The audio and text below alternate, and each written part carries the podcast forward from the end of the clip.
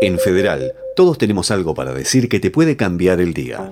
Bienvenidos a un nuevo podcast de entrevista de FM Federal. En esta entrega compartimos una charla exclusiva con el doctor Claudio Coren, especialista consultor en urología y jefe de urología del complejo médico Churruca Vizca. Lo que estamos haciendo hoy es intentar concientizar a nuestra población de realizar un control eh, anual eh, para evaluar su salud prostática. Esto está dirigido a la gente que tiene más de 50 años, tenga o no eh, patología prostática, los invitamos a que realicen igualmente los controles y también a los las personas que tengan menos de 50, entre 40 y 50, pero que tengan antecedentes familiares de cáncer de próstata en, su padre, o sea, algún familiar directo, padre, hermano o, abuelos, o que su madre haya tenido cáncer de mama u ovario. Esto por la influencia genética que tiene eh, el cáncer de próstata cuando hay antecedentes de cáncer de estas características en, en algún familiar directo. Y a los 50 son para la población en general. Lo que buscamos con esto es no prevenimos nada, lo que sí hacemos es un diagnóstico precoz de la enfermedad. Hoy, bien tratada inicialmente, nos permite eh, curaciones definitivas en la mayoría de los pacientes, cuando estos tumores son eh, detectados en forma precoz.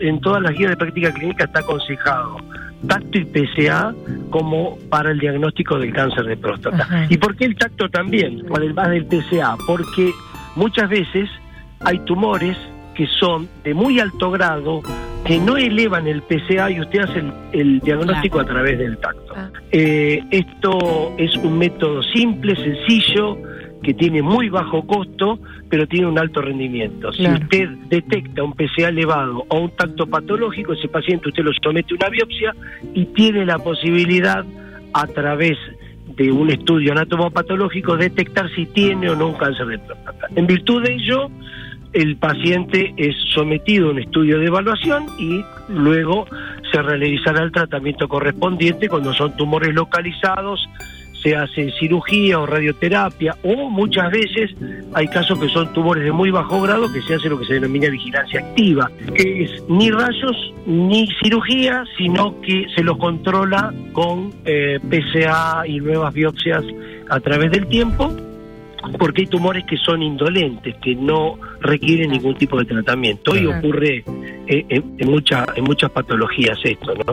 Esto todo en virtud de, que realizamos controles eh, en forma muy precoz y no esperamos que la enfermedad se manifieste en forma sintomática, ¿no?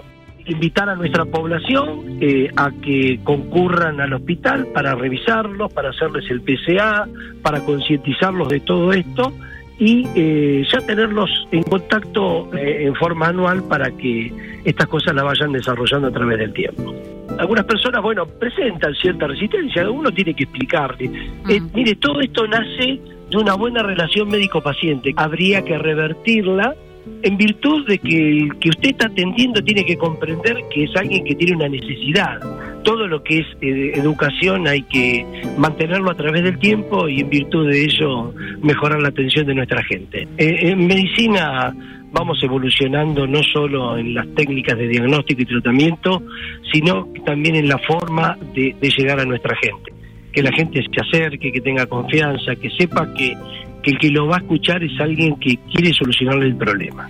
Y los síntomas del cáncer de próstata puede ser que total no tenga absolutamente ningún síntoma o que tenga la presencia de sangre en la orina o que haga algún síntoma obstructivo como es orinar con un chorro de orina sin fuerza, con goteo, levantarse muchas veces de noche. También puede ser por una patología benigna de la próstata, no solo el cáncer la próstata. Todas esas cosas eh, tiene que llamarle al paciente la atención para ir a consultar. Pero si lo hace en forma eh, anual, como le dije, después de los 40 cuando hay antecedentes personales, o después de los 50 en la población general, todas estas cosas se evitan. Y la patología benigna es el agrandamiento, tiene que ver con el cáncer. Crece porque hay un desequilibrio hormonal y la, glándula crece. También en los sujetos un poco más jóvenes se producen las famosas prostatitis, que son infecciones de la próstata. Son, son varias, pero básicamente esas son las dos más frecuentes. Supongamos, vayamos a casos concretos.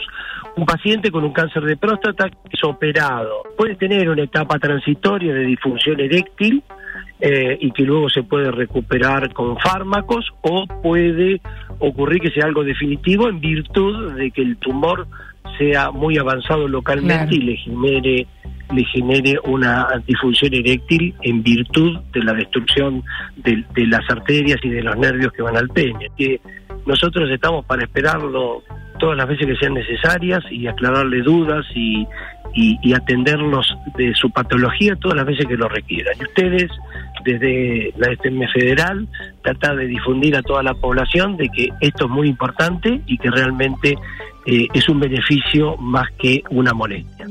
Escucha y compartí este podcast para concientizar a tu entorno sobre el cáncer de próstata. Seguí los podcasts de Federal en fmfederal.com para cambiar tu día todos los días.